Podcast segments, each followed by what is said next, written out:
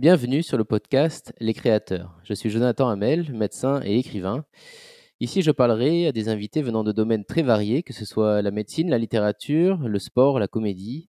Tous ont atteint le plus haut niveau dans leur discipline dédiée. Ensemble, nous tenterons de découvrir leurs points communs, de comprendre leurs passions, de connaître leurs mentors, leurs habitudes de travail, mais aussi ce qui les fait douter, ce qui les fait rêver. Aujourd'hui, je suis très heureux d'accueillir Sophie Naoum. Sophie est réalisatrice de documentaires. Après avoir travaillé pour de nombreuses chaînes de télévision, elle décide de prendre son indépendance et de produire des films qui sont proches de son cœur. Son premier documentaire en tant que réalisatrice indépendante sera Young et moi, dans lequel elle suivra les traces de l'ancien champion du monde de boxe Victor Young Perez déporté à Auschwitz. Le film sera primé au Festival international du grand reportage d'actualité lors de sa sortie en 2015. Ces interactions avec certains survivants des camps de concentration rencontrés pendant le tournage de Young et moi seront extrêmement marquants pour Sophie, qui se rend compte de deux choses. D'abord, par le simple fait du temps qui passe, ces hommes et ces femmes ne pourront bientôt plus témoigner. Par ailleurs, elle qui avant cela n'avait que rarement passé du temps avec des survivants de la Shoah, découvre leur humour, leur dérision, leur appétit de la vie, des côtés souvent passés sous silence dans les documentaires plus classiques sur la déportation. De là est née l'envie de leur redonner la parole. Pour certains, ce sera la première fois, pour d'autres, ce sera la continuation d'une vie passée à témoigner. À travers une série de vidéos de format court, Sophie part à la rencontre des derniers témoins de la Shoah. Sept ans plus tard, le projet, intitulé Les Derniers, ce sont 25 vidéos disponibles sur le site internet, mais aussi deux livres, sobrement intitulés Les Derniers et Les Derniers Enfants Cachés. C'est aussi une réussite sur les réseaux sociaux avec plus d'un million de likes sur TikTok, c'est surtout et plus que jamais, presque 80 ans après la fin de la guerre, une course contre la montre, un travail urgent, vital, indispensable. Bonjour Sophie. Bonjour Jonathan. Alors je voulais commencer par euh, l'histoire de Jung Perez, euh, champion du monde de boxe euh, déporté à Auschwitz, car j'ai l'impression que c'était un peu le point de départ officieux du projet Les Derniers. Ah oui, tout à fait. Alors attendez, sans vouloir vous, vous corriger, votre introduction était super, mais je veux quand même dire qu'on est à près de 100 témoignages tournés et trois livres. Alors voilà, quand même, petite, rectification parce que ça a été beaucoup de travail. Donc j'insiste euh, voilà, sur l'ampleur qu'on a réussi à donner aujourd'hui à, ce projet. Je suis vraiment partie de rien, donc je suis très contente d'être déjà une centaine et puis on continue euh, à tourner. Euh, j'ai en ce moment même, aujourd'hui même, une équipe, Leslie Gel Rubin et, et Xavier Lieberman qui sont à Jérusalem en train de filmer un témoin. Donc vous voyez, ça continue. J'ai même passé donc la main à, à, Leslie sur la partie internationale. Donc ça a bien bien grandi. Euh, c'est vrai que oui, bien sûr, euh, les, les, les, derniers euh, prennent leur source dans euh, l'aventure Young et moi. Euh, voilà, rien n'était prémédité. J'ai avancé en marchant. ce qui est sûr, c'est exactement ce que vous disiez, c'est que bon, moi j'avais une, une vraie volonté d'indépendance, de liberté. Euh, je n'arrivais pas du tout à me satisfaire de la manière dont on pouvait faire ce métier de réalisateur de documentaires en France. Euh, c'est-à-dire ce système de travailler pour des, pour des chaînes de télévision qui préachètent les projets sur papier. Donc en fait, il faut déjà avoir tout écrit, déjà avoir tout pensé, alors que pour moi, le documentaire, ça reste quand même une, aventure, des rencontres, on se laisse transporter aussi par ce qui se passe. Euh, donc voilà, ça, ça me convenait pas. Donc soit je, je changeais de métier totalement, soit je prenais le risque, enfin en tout cas, j'essayais je, de me prouver à moi-même avant tout qu'on pouvait faire ce métier autrement euh, et, ne pas se laisser dicter sa vie aussi tout simplement. Enfin voilà de sortir des clous quoi. Ça a l'air euh, ça a l'air bête mais c'est vrai que j'avais envie de ça. Voilà. Bon c'est ma personnalité. Et, euh, et donc j'ai fait ce film Young et moi. Bon, c'est une longue histoire, hein, Young et moi déjà en soi, mais c'est vrai que le premier ancien déporté que j'ai rencontré, c'est Jacques Altman. on a été ensemble à Auschwitz parce qu'il avait connu euh, Young Perez. Donc on voulait que lui nous raconte euh, Auschwitz sur place, d'autant que lui-même a été déporté, euh, pas au même endroit, mais enfin il a été à Auschwitz aussi. Young, Young, Perez était à Buna Monowitz, Altman était à Birkenau. Mais bon, enfin voilà, il l'avait connu. Et, et donc, quand j'ai rencontré Jacques, je me suis rendu compte qu'il avait déjà près de 90 ans. on était en 2010. Il est toujours vivant. On a fêté ses 100 ans là, ah il y a quelques semaines. Et, euh, et je me suis dit, voilà, on est sur les dernières années des derniers témoins. il y a une espèce de compte à rebours horrible qui est en train de se mettre en place et qui semble pas trop affoler grand monde, mais enfin moi ça m'a ça m'a affolée. J'avais des enfants très petits, enfin j'ai des enfants encore très petits d'ailleurs maintenant, et, et je me suis dit, eux n'auront pas la possibilité d'avoir un témoin qui vient dans leur classe leur raconter. Et pour moi, l'histoire, c'est une matière qui est passionnante, mais qui a toujours été très austère. Enfin, euh, voilà, au lycée, ça me passionnait pas parce que je m'ennuyais avec les chiffres, les dates, les choses. Et, je, trouvais qu'il y avait aussi une forme de d'austérité, de, de, de, snobisme aussi dans la manière dont on, dont on enseignait cette discipline de manière très austère. Et, quand j'ai rencontré Jacques, je me suis dit, mais en fait, voilà, cette rencontre humaine, c'est ce qui déclenche tout, finalement. C'est euh, la rencontre d'un homme qui vous donne envie d'aller plus loin, en fait, de, de vous intéresser, de creuser.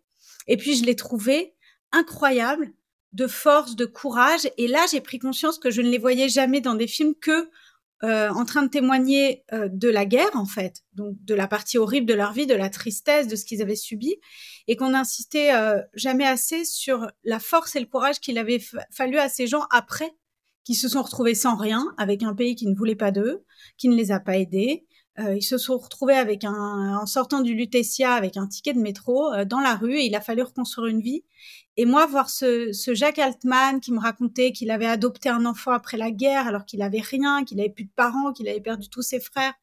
Enfin, j'ai trouvé ça d'un héroïsme et d'un voilà, d'un courage. Je me suis dit, c'est des héros comme ça euh, que je veux que mes enfants aient en fait. Donc euh, ça a été ça le, le déclencheur. Ouais. Ouais, il y a beaucoup de points sur lesquels j'avais envie de revenir. vous, avez, vous avez grandi, dans, vous venez d'une famille séfarade, hein, je crois, qui n'a pas été impactée directement par l'Holocauste.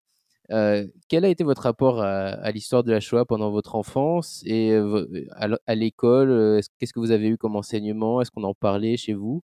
Non, sincèrement, assez distancié, pas grand-chose. bon, une notion évidemment en tant que juive que euh, au cours de l'histoire on avait été quand même pas mal menacés, tués et qu'il y avait voilà évidemment j'avais j'avais conscience de ça. Euh, j'avais été très marquée jeune par un, par un film d'ailleurs plus que par des cours d'histoire, par le choix de Sophie euh, qui porte mon prénom. Voilà cette scène atroce où elle choisit entre son fils et sa fille. Moi, j'ai un fils et une fille maintenant. Enfin, voilà, j'ai été marquée par des choses comme ça, mais plus des films, des livres, Anne Frank, bon, bien sûr, mais voilà, euh, pas grand-chose à l'école, pas de visite de témoins dans ma classe, euh, une famille pas impactée, donc pas tellement, euh, voilà, marquée par ça.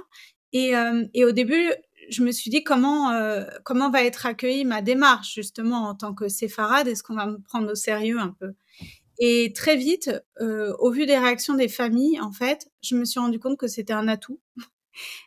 c'était un, je pense que c'est un véritable atout parce que je n'ai pas eu ça dans le biberon, j'ai pas le traumatisme, je ne suis pas impactée comme les gens de ma génération. J'en ai rencontré, vous imaginez, plein depuis. Et, euh, et ce sont des gens qui sont forgés par ça, enfin voilà, qui, qui ont un traumatisme que je n'ai pas, euh, même si ce sont des petits enfants de déportés. Enfin c'est voilà. Donc j'avais pas ce, ça dans le biberon. Euh, j'ai pas été constituée totalement par ça. Et puis euh, et puis du coup j'avais une, une comment dire, une distance qui apportait un peu de légèreté et de et, et, de je, n'ai pas le tabou que eux ont à poser des questions sur ça. Donc en fait, euh, je pense que c'était un atout. Et d'ailleurs, euh, aujourd'hui, j'ai pas mal de petits enfants qui m'appellent en me disant voilà, euh, on aimerait entendre le témoignage de papy ou de mamie, on l'a jamais entendu. Nous, on n'ose pas. Dans notre famille, c'est impossible. Donc ils m'instrumentalisent pour mon plus grand plaisir, quoi. Mais vraiment, j'ai des gens, voilà, qui me font venir pour et qui entendent, qui écoutent derrière la porte, quoi. Donc, euh, donc finalement, je, je, je, voilà, je voulais les aborder comme une néophyte, comme quelqu'un qui n'est pas spécialiste, qui n'est pas concerné totalement, qui n'est pas. je le suis en tant qu'être humain, évidemment, je le suis, mais voilà, c'est pas mon histoire directement. Et enfin, on s'entend, quoi. Voilà, ça n'a pas frappé ma famille directement, disons.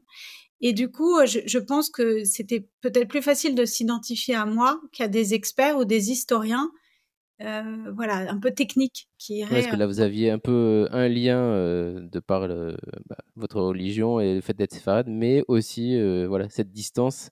Je pense que c'était le, le bon mélange, effectivement, ouais. Puis alors maintenant, j'ai toute une une, bonne bande de, d'Ashkenaz descendants des camps qui, qui travaillent avec moi et qui, euh, qui voilà, qui, j'ai été la locomotive, mais maintenant ils m'ont suivi, ils m'ont dit merci parce que j'aurais aimé, mais moi voilà, j'ai pas pu, enfin voilà, et qui euh, qui travaillent avec moi, les, les mes, mes, chefs opérateurs, euh, Leslie Gelruber, enfin voilà, Delphine euh, Adjedge qui travaille avec moi, ce sont tous des descendants en fait, donc c'est amusant.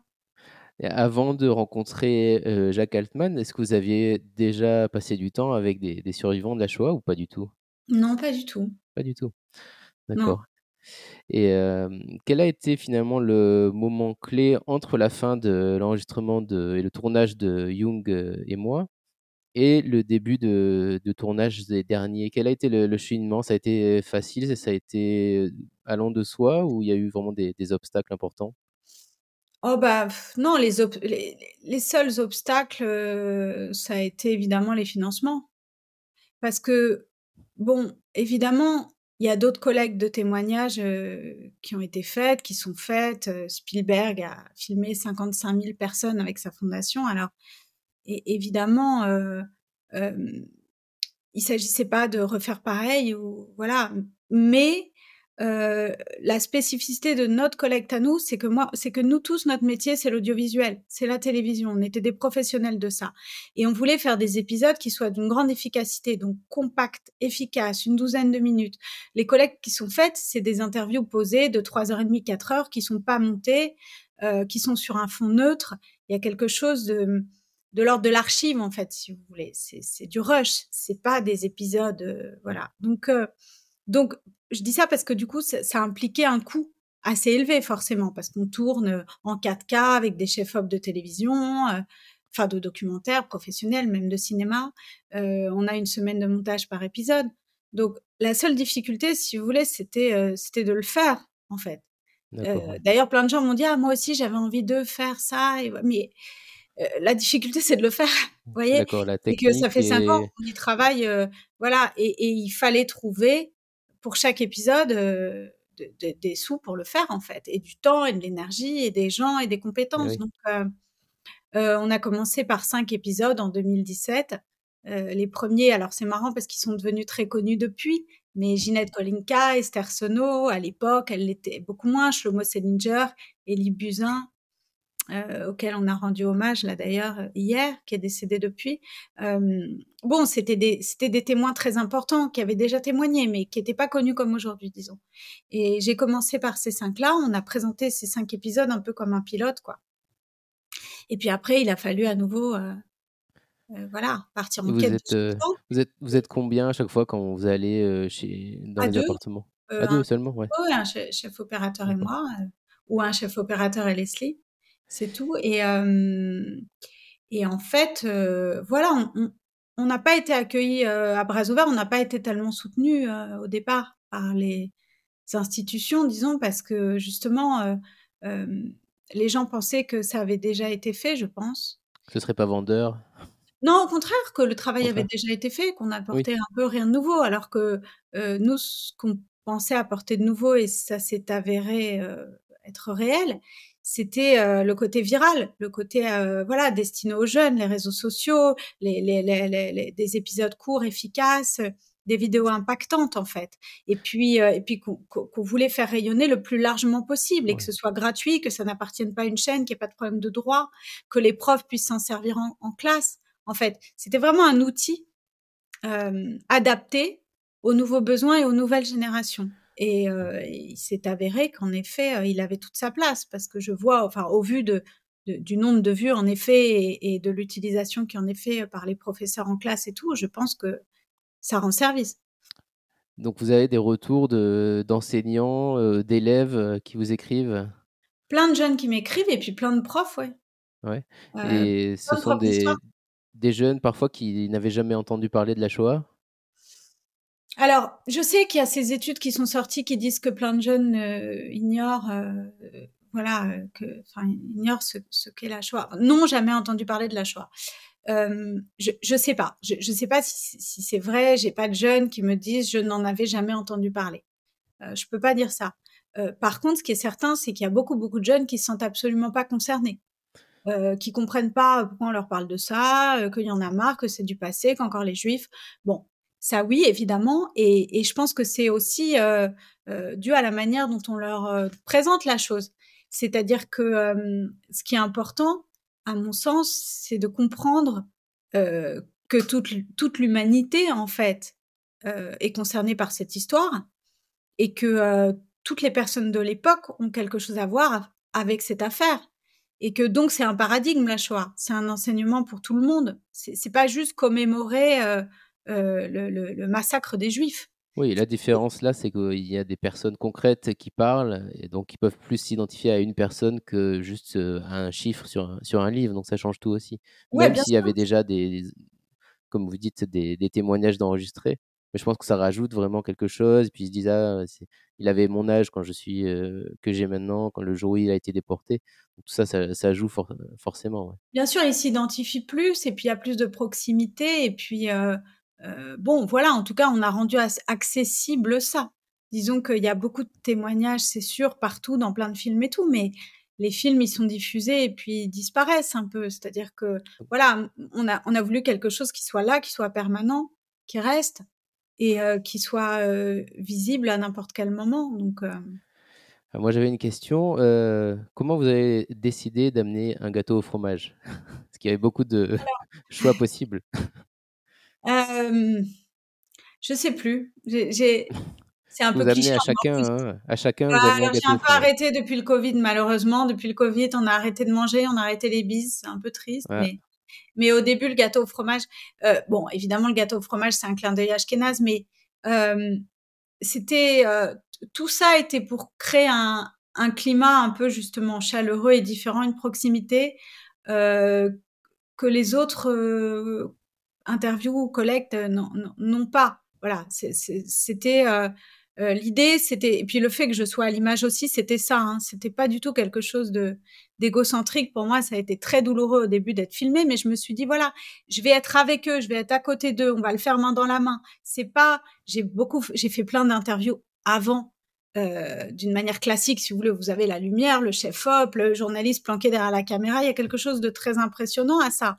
Euh, même moi, au début, quand on m'interviewait, j'avais du mal. Maintenant, j'ai plus l'habitude, mais je veux dire, c'est quelque chose d'impressionnant. C'est pas naturel. Une personne de 90 ans, elle a pas nécessairement envie d'avoir un spot sur elle et, et cette mise à distance, ce protocole un peu lourd comme ça. Donc, euh, donc moi, justement, je me suis dit, voilà, on va prendre un café, un gâteau au fromage, je vais m'installer avec eux, je vais leur faire la bise, je vais leur parler d'autres choses, faire le tour de l'appart. Et ça va créer un climat de, de, de, de, confiance et de détente qui va les mettre à l'aise. Et euh, je pense que ça fonctionne.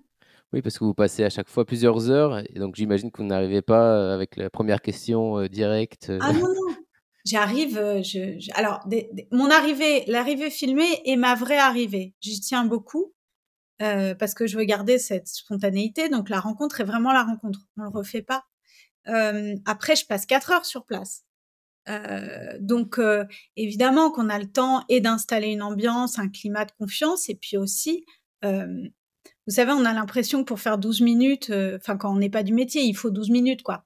Mais pour avoir 12 minutes vraiment fortes et efficaces, il faut des heures en fait. Il faut autant d'heures que quand vous faites une, une collecte de témoignages où les, les témoignages durent 4 heures et demie. Enfin, je veux dire, nous aussi on a 4 heures et demie de, de rush, mais, mais pour monter ça et que ça fonctionne, c'est j'ai la chance d'avoir des, de, un monteur Bob Ryers depuis le début qui est extraordinaire, qui a une sensibilité dingue et qui en même temps est un vrai homme de télé, donc il sait aussi rendre la chose percutante.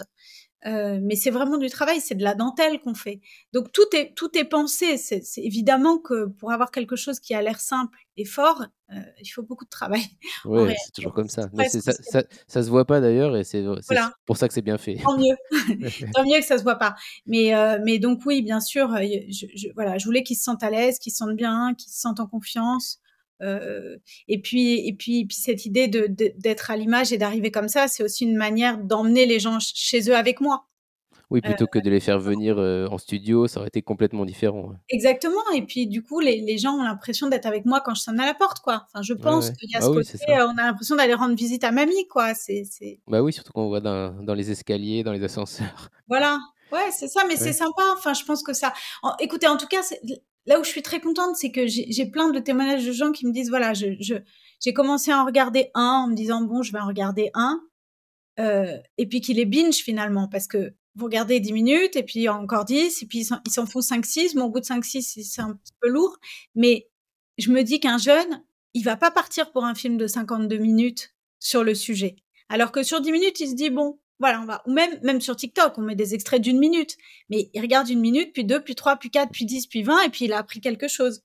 Non, mais ça c'est bien vu, hein, parce que c'est sûr que la, la, durée de concentration actuelle est assez courte. Voilà. c'est sûr. Et je voulais parler justement de certains témoignages où c'était la première fois où il, où il vous parlait. il y avait Jean qui était presque nonagénaire, dont la fille vous avez contacté. Et il vous raconte son histoire pour la première fois sous les yeux de sa fille. Et puis il y a, d'autres exemples certainement. Ça a dû être très émouvant. Est-ce que de, le fait de débloquer la parole comme ça à l'intérieur des familles, ça a été une surprise pour vous, un cadeau inattendu?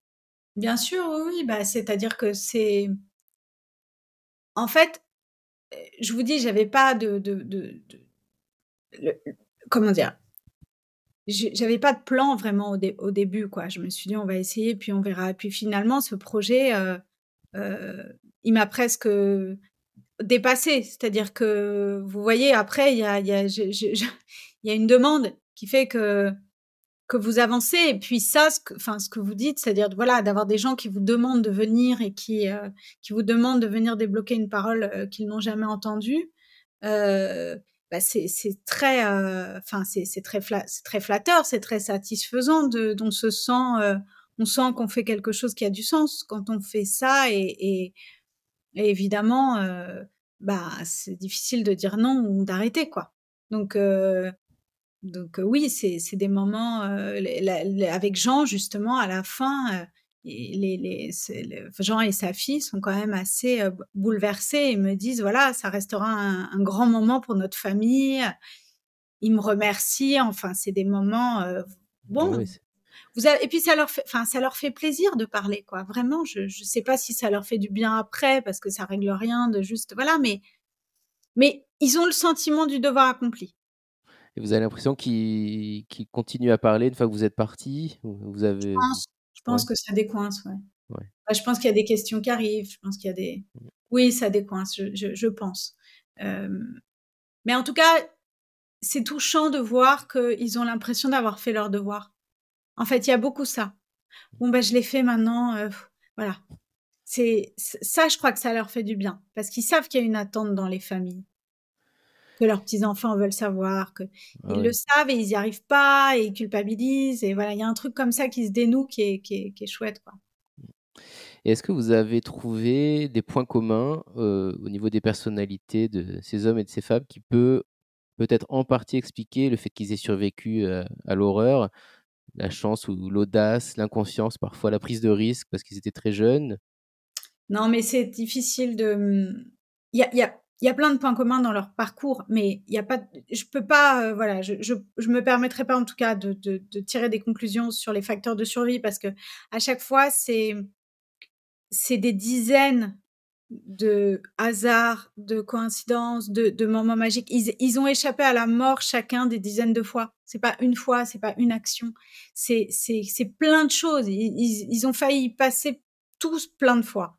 Donc on peut pas vraiment euh, dire qu'un comportement ou une personnalité ou même et puis et, puis et puis même dans les familles se pose cette question de savoir est-ce que c'était ce qu'ils étaient qui leur a permis de survivre ou est-ce que c'est leur survie qui les a euh, euh, fait devenir ce qu'ils sont aujourd'hui c'est-à-dire est-ce qu'ils sont devenus forts et durs parce qu'ils ont vécu ça ou l'inverse est-ce que c'est une sélection naturelle ou est-ce que c'est une évolution ah, je, je, je, saurais vraiment, vraiment pas dire ça. Vous avez Ginette qui vous dit qu'elle n'était rien, qu'elle était une toute petite chose, qu'elle a juste essayé de se faire petite.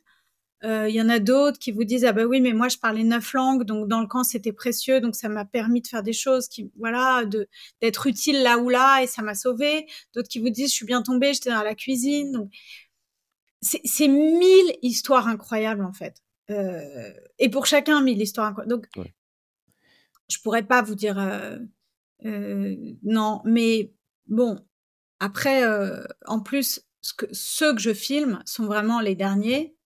Et les derniers, c'est une catégorie très particulière parce que, euh, bon, déjà, ils ont survécu. Donc, déjà, en ça, c'est une catégorie particulière. Et puis, en plus, c'était les plus jeunes. Donc, c'est des gens qui n'avaient pas c'est Esther Sono qui m'a dit ça un jour, mais c'est vrai que c'est des gens qui n'avaient pas de, de mari, de femme, d'enfant, donc qui n'ont pas perdu ça. Alors ça, c'est peut-être un vecteur de survie aussi, parce que mmh. ils avaient tout à reconstruire. Bah, ils avaient la vie devant eux, ils étaient jeunes. Ouais, c'est ça. Ils avaient une vraie volonté de vivre. Ça, c'est sûr que c'est un point commun pour le coup. Mais bon, je pense que tout le monde avait envie de vivre, vous voyez. Donc, ah oui, non, sûr. Mais eux, ils n'ont pas perdu de femmes et d'enfants, de, de, de, le pire, disons. Enfin, je sais pas. Voilà. Mais, c'est une question difficile. C'était les plus jeunes. Et parmi les personnes interrogées, donc il y avait beaucoup d'anciens enfants cachés, notamment dans les fermes de petits villages français moi, ce qui m'a surpris, c'était d'entendre certains témoignages où ils disaient la, la fermière était très méchante avec moi, alors qu'on peut imaginer qu'ils étaient un peu protégés, etc. Comment ça s'explique? J'ai appris, je crois, il n'y a pas longtemps, que certaines familles étaient, étaient payées. Ah, la, plupart? La plupart, ouais, ça je ne savais pas. Donc ça peut expliquer un peu certains comportements, peut-être. Oh bah écoutez, expliquer, je sais pas, mais c'est vrai que si vous voulez, bon, après la guerre, on a voulu la réconciliation nationale, évidemment, la paix, voilà, et tout le monde avait souffert, et il y a beaucoup de choses qui ont été passées sous silence. Donc on a voulu faire croire une France héroïque, et toutes les histoires d'héroïsme étaient bonnes à prendre, et on a enjolivé, on a raconté, on a truc. Alors bien sûr, il y a eu des héros, et je dis pas que nous on l'aurait été, hein, loin de là.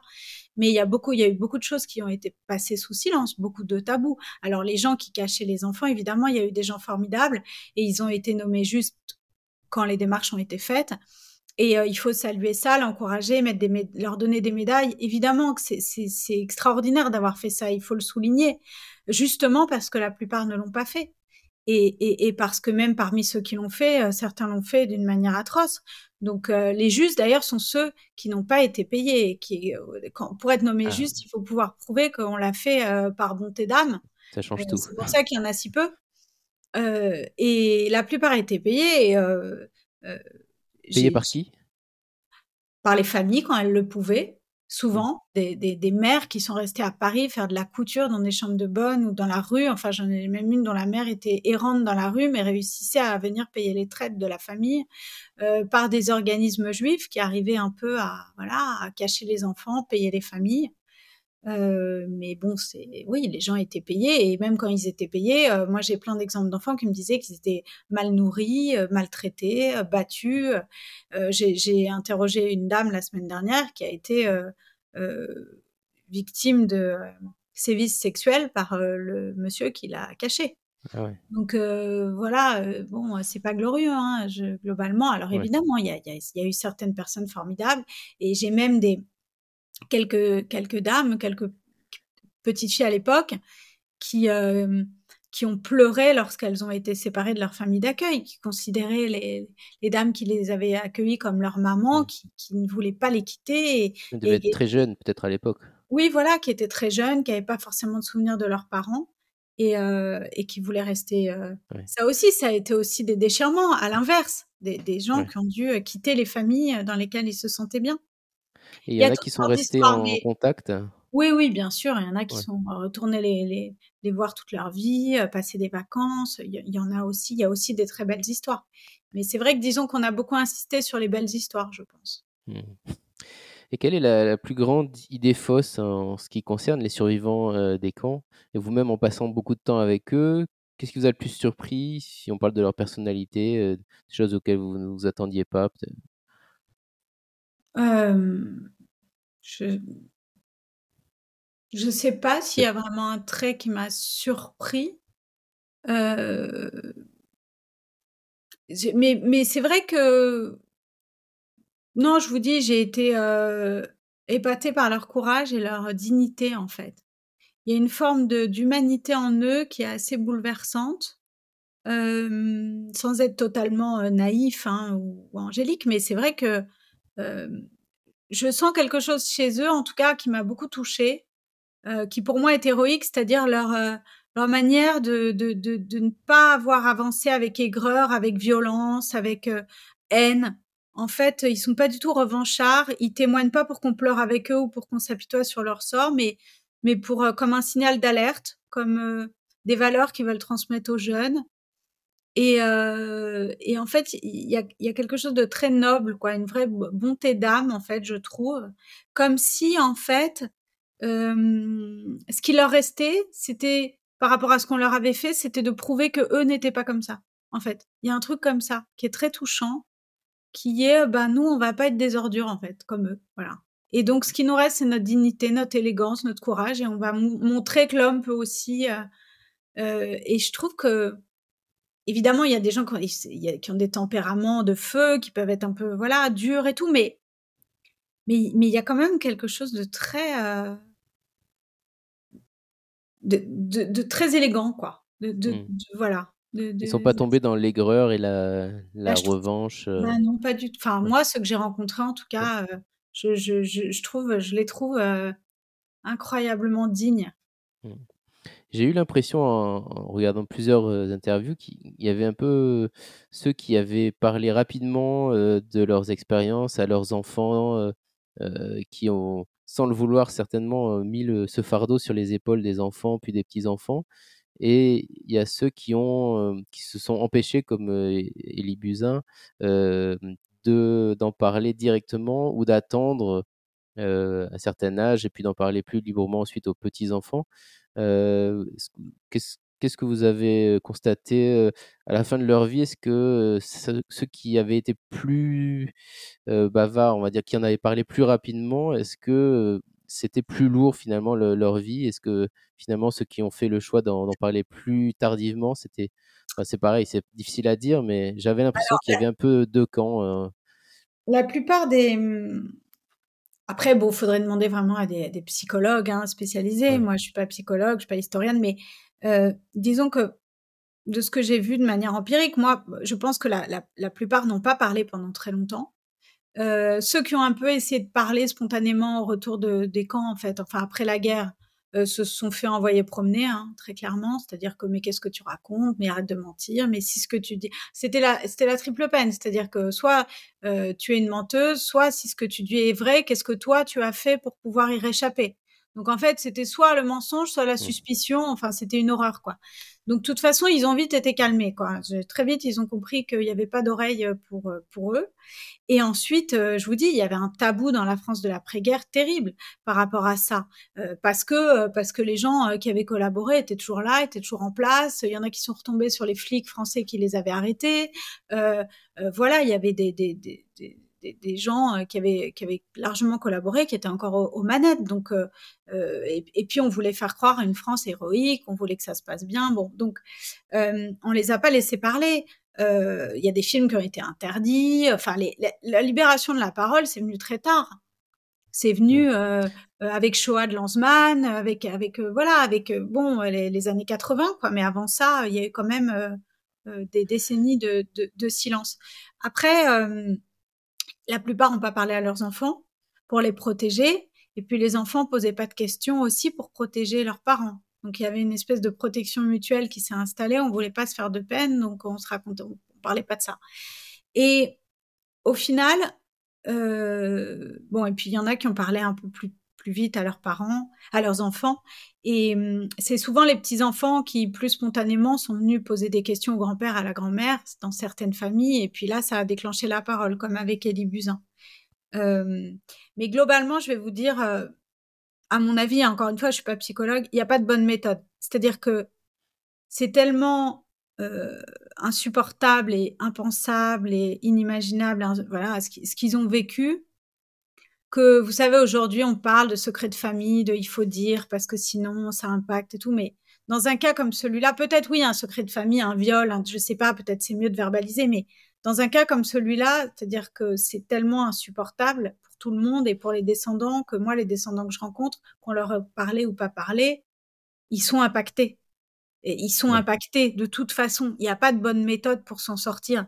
Euh, vous imaginez de naître euh, dans une famille en sachant qu'on a voulu éteindre votre espèce, qu'on a voulu vous éteindre votre famille, qu'on a tué toute la famille de votre euh, père ou de votre grand-père ou de votre... Enfin, c'est, c'est terrible de se construire avec ça.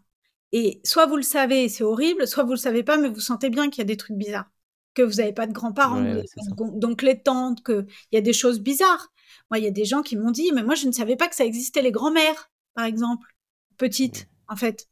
Et puis, euh, ou alors, euh, ben moi, autour de moi, tous les, toutes les personnes un peu âgées avaient un tatouage, c'était normal, sur le bras. Enfin, mmh. donc vous, grandez, vous grandissez dans un milieu que vous pensez être normal parce que c'est votre vie, mais où en fait, il y a plein de choses qui sont pas totalement normales, qu'on parle ou pas, en fait. Donc, euh, ouais, Et, voilà, je sais pas, je crois sais pas ce qui était le, mieux. Voilà. Non, c'est ça.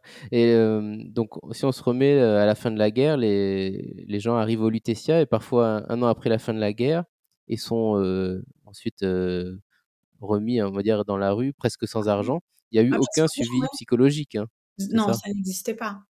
Les, les cellules et dans votre pas. Ils, se, ils, sont, ils ont été au Lutetia quelques jours pour finalement bah, faire un peu un examen médical, voir dans quel état ils étaient, et puis voir s'il y avait des familles qui restaient, quoi.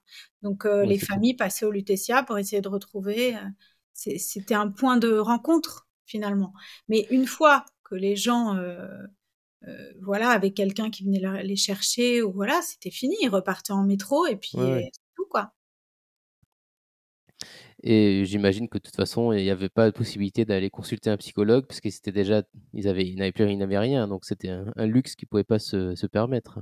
Ah, je crois qu'ils n'y ont même pas pensé. C'était aussi une époque où on parlait beaucoup de, de c'était pas tellement en vogue. Oui, c'était pas. Puis euh, et puis il fallait déjà régler la question de ce qu'on allait manger, quoi. Donc euh, oui, euh, et où on allait vivre. je veux dire, leur combat, ça a été déjà de trouver à manger, de travailler, de de retourner à l'école pour les plus jeunes. Et puis, et puis, vous savez, même les appartements avaient été spoliés.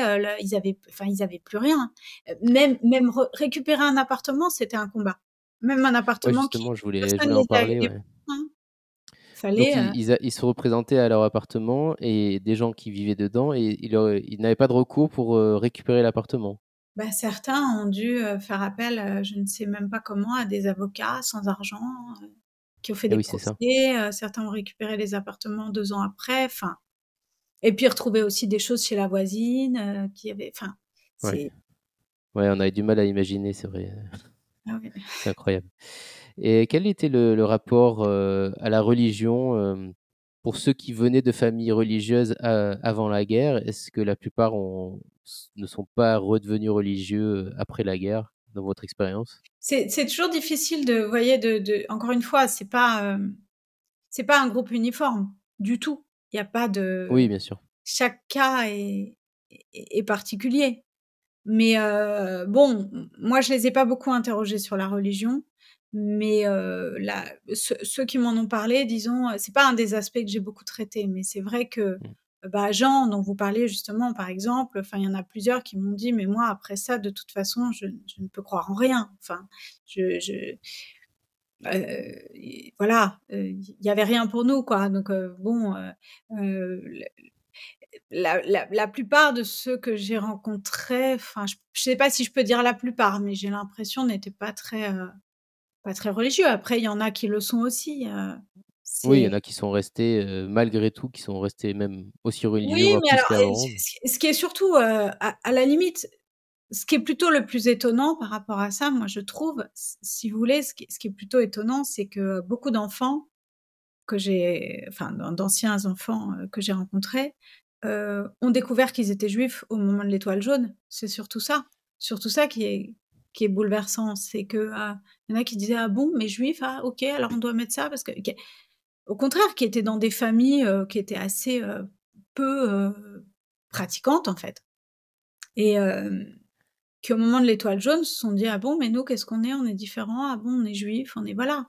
Donc ça c'est oui oui, puisqu'il suffisait d'avoir un parent ou un grand-parent, je ah crois, bah pour être, voilà, donc Oui, il y en a qui n'avaient pas conscience, qui étaient trop petits, qui n'en avaient pas voilà. Et quelle est, la vie, c'est pareil, c'est une question un peu générale, mais je sais que c'est pas un groupe uniforme, mais sur, C'est difficile les questions générales sur ces trucs-là et puis c'est surtout difficile de, de se mettre à leur place. Bah non, mais surtout de, de penser savoir, euh, de penser avoir les réponses à ces questions-là. Je vous dis, moi, c'est très empirique. Voilà, j'ai glané des, des, témoignages. Je peux vous raconter des choses que les uns et les autres m'ont dites, mais de là à tirer des traits communs, c'est C'est autre chose. Et est-ce que vous leur avez posé la question sur leur, vision du, monde actuel et futur, justement par rapport à, bon, on parlait de certaines études qui disent qu'il y a beaucoup d'ignorance sur ce sujet, l'antisémitisme qui, qui, est, qui grandit. Euh, euh, comment ils se sentent dans le monde actuel et est-ce que vous en très avez parlé? mal, Très mal, très très mal, très très inquiet. Ça, c'est, je peux dire pour le coup que là, il y a un vrai très commun là-dessus. Pour... sur ce, sur ce point-là, c'est vrai qu'on peut tirer un peu de généralité. Malheureusement. Euh, oui, oui, non, là, ils sont très, très. Euh, non, ils sont, ils sont dévastés tous. Mmh. Et ils sont catastrophés. C'est pour ça qu'ils témoignent, justement. C'est comme signal d'alarme. Euh, c'est pas pour s'apitoyer sur leur sort du tout. C'est presque un testament collectif en disant faites gaffe les jeunes, quoi, parce que ça vous pend au nez, en fait. Et euh, enfin, ça vous pend au nez. C'est-à-dire que ce qui est terrible, c'est qu'ils ont vécu quelque chose d'absolument atroce, que ensuite il a fallu vivre avec, qu'ils l'ont fait, qu'ils l'ont fait avec beaucoup de classe, et que ils pensaient qu'au moins tout ce malheur, tout ce drame servirait à quelque chose. Moi, je suis d'une génération où on a cru que ça allait changer quelque chose. Vous voyez, enfin que bon, c'était ça avait quand même agi comme un vaccin, quoi. Et finalement, force est de constater que ça n'a servi à rien. Et ça, c'est terrible. C'est terrible pour eux. C'est-à-dire qu'ils ont tout bien fait, en fait. Et ça n'a servi à rien. Donc, mmh. c'est, c'est tragique. Et, et puis, et puis, c'est, et puis, et puis, je vous dis, ils, vous alertent sur des comportements hum, humains sur la collaboration, par exemple. Mais la collaboration active ou passive, la collaboration, les petits arrangements, les... Et, en fait, on a toujours l'impression que, si vous voulez, que l'histoire se répète, que l'histoire, si elle doit se répéter, elle se répète de la même manière. Mais en fait, l'histoire, elle se répète jamais de la même manière. Il ne faut pas craindre ce qui est déjà arrivé. L'histoire, elle se répète, mais d'une manière toujours un peu différente. Et c'est le danger est là. C'est-à-dire que là, si notre problème c'est de craindre que les Allemands reviennent en botte sur les Champs-Élysées, je peux vous rassurer. Enfin, à mon avis, voilà, personne, personne ne s'inquiète de ça parmi eux. C'est pas ça.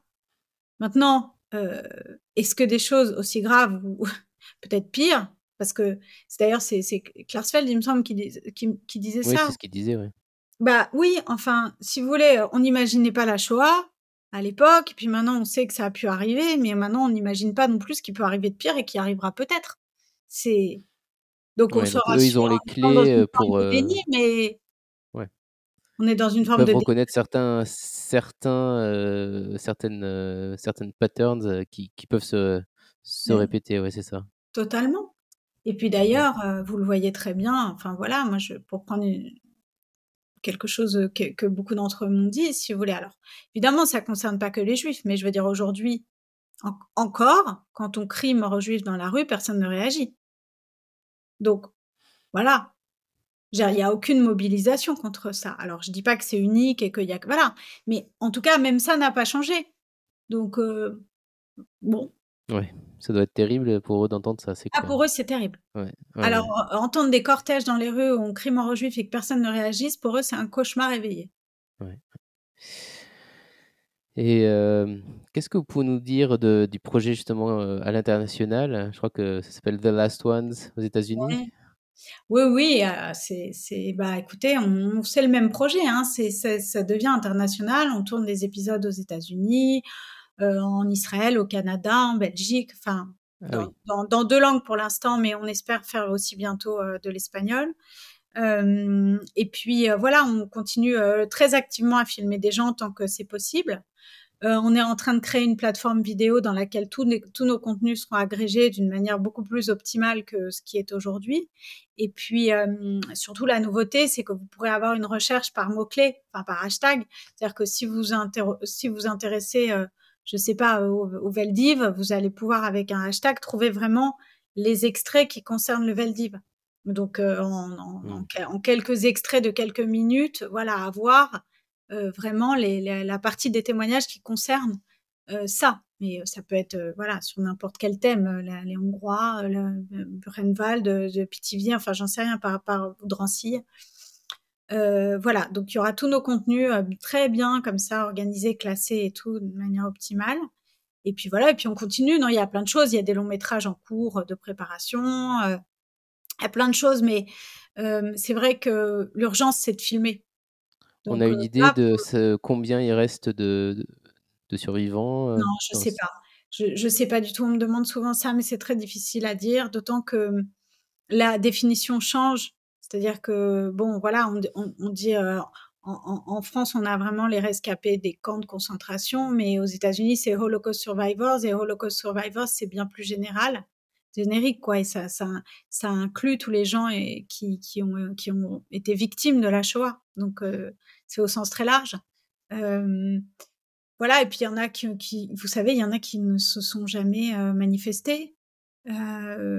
Il y a même des gens qui n'ont jamais fait état de leur survie. Euh, tellement ils avaient peur, quoi. Donc, euh, mmh. moi, j'ai pas de chiffres. Peut-être que des gens plus spécialisés euh, en ont, mais voilà. en tout cas, ce que je peux vous dire, c'est que depuis le début, disons les deux premiers livres, j'avais filmé 25 déportés pour le premier livre, 25 enfants cachés pour le deuxième livre. sur les 25 déportés que j'ai filmés, donc il y a 3-4 ans, la moitié sont décédés. Bien donc il y a une vraie urgence, ouais. Ah oui, là, c'est une course contre la montre. C'est pour ça que je vous dis, l'urgence pour nous, c'est vraiment de filmer le maximum de personnes. Même pas de finaliser les épisodes, de les monter, de les diffuser, vraiment filmer. On s'évertue à ça encore quelques temps, euh, le maximum. Et puis après, euh, il sera bien temps de faire encore plein, plein de choses avec tout ce qu'on a euh, collecté, justement. Après, c'est un trésor. Très bien. Je voulais euh, terminer en reprenant les mots euh, d'Élie Buzyn, qui était un des premiers que vous avez interviewé, qui disait Vous allez devenir le témoin du témoin que je suis. Et vous avez un rôle très important. Et je suis tout à fait d'accord avec ça. Merci. Alors, il faut relativiser en disant qu'évidemment, Élie Buzyn le disait à beaucoup de gens. Hein. Ça m'était pas. C'était, c'était vraiment voilà, il, missionnait tout le monde, euh, tous les jeunes, tous les. C'était évidemment très très important pour lui, d'ailleurs, comme vous le savez, il est mort en témoignant, ce qui est quand même une sortie euh, incroyable. Euh, voilà, c'est-à-dire en faisant ce qui était le plus important pour lui, transmettre auprès des jeunes. Donc c'est vrai que bon, il voulait nous passer ce relais et c'est nous responsabiliser. Alors bon, sur moi, ça a bien marché, hein, comme vous le voyez, mais euh, mais oui, c'est important de, porter leurs paroles. Voilà, moi, je, vous dis, le, but, c'est vrai, j'utilise tout ce qui a en, mon pouvoir et tout ce qui a notre portée pour ça, c'est de diffuser le plus largement possible leurs mots, leurs messages d'alerte, leur euh, voilà, quelle que soit euh, la méthode. Donc euh, maintenant, c'est TikTok, ça a l'air peut-être un peu, mais c'est pas grave. On, touche les jeunes. Donc voilà, ils sont là et c'est là qu'il faut être parce que c'est là qu'ils sont. Donc je suis très très contente de faire des millions de vues sur TikTok, même si ça a l'air un peu superficiel peut-être pour certains, je sais pas, historiens. Et encore, je crois pas. J'ai croisé un historien hier dans le train qui euh, me disait par hasard et euh, il me disait vous, vous faites quoi? Et je lui dis ben un peu honteusement, moi je fais ça sur TikTok. Et ah, mais les derniers, mais j'adore et tout. Je, je regarde, j'adore. Alors j'étais super contente parce que et finalement, j'ai des gens très sérieux maintenant qui me disent que c'est bien, en fait, de, quelle que soit la manière dont on chope les jeunes. Après, les profs font leur travail, les historiens font leur travail, les musées, les ce que vous voulez, mais il faut les choper. Donc voilà. Tant mieux si c'est une porte d'entrée, ça me va. Même si c'est ce petit rôle-là, si on a réussi à juste leur, juste attiser leur curiosité et qu'ils se disent mais qu'est-ce que c'est que de quoi ils me parlent, bah, on a on a on a déjà. Euh, si on éduque une personne, c'est déjà gagné. Voilà, ouais. Bon, après, on va pas changer le monde, hein, mais. Non, mais bon, on peut essayer. On aura fait notre part. Très bien, merci beaucoup Sophie d'avoir pris le temps d'être là. Merci. Je, rappelle qu'on peut vous trouver euh, sur Instagram, @lesderniers, et sur TikTok, sur votre site internet euh, lesderniers.org. On peut également vous écrire directement sur Instagram, @naumsophie. Merci à tous d'avoir écouté. Si cette conversation vous a plu, si vous avez envie d'en écouter d'autres, alors n'oubliez pas de liker, de vous abonner, d'en parler autour de vous. Vous pouvez retrouver toutes les informations concernant ce podcast et mes activités d'écrivain sur mon site www.ameljonathan.com. Merci à tous et à bientôt sur les créateurs. Merci.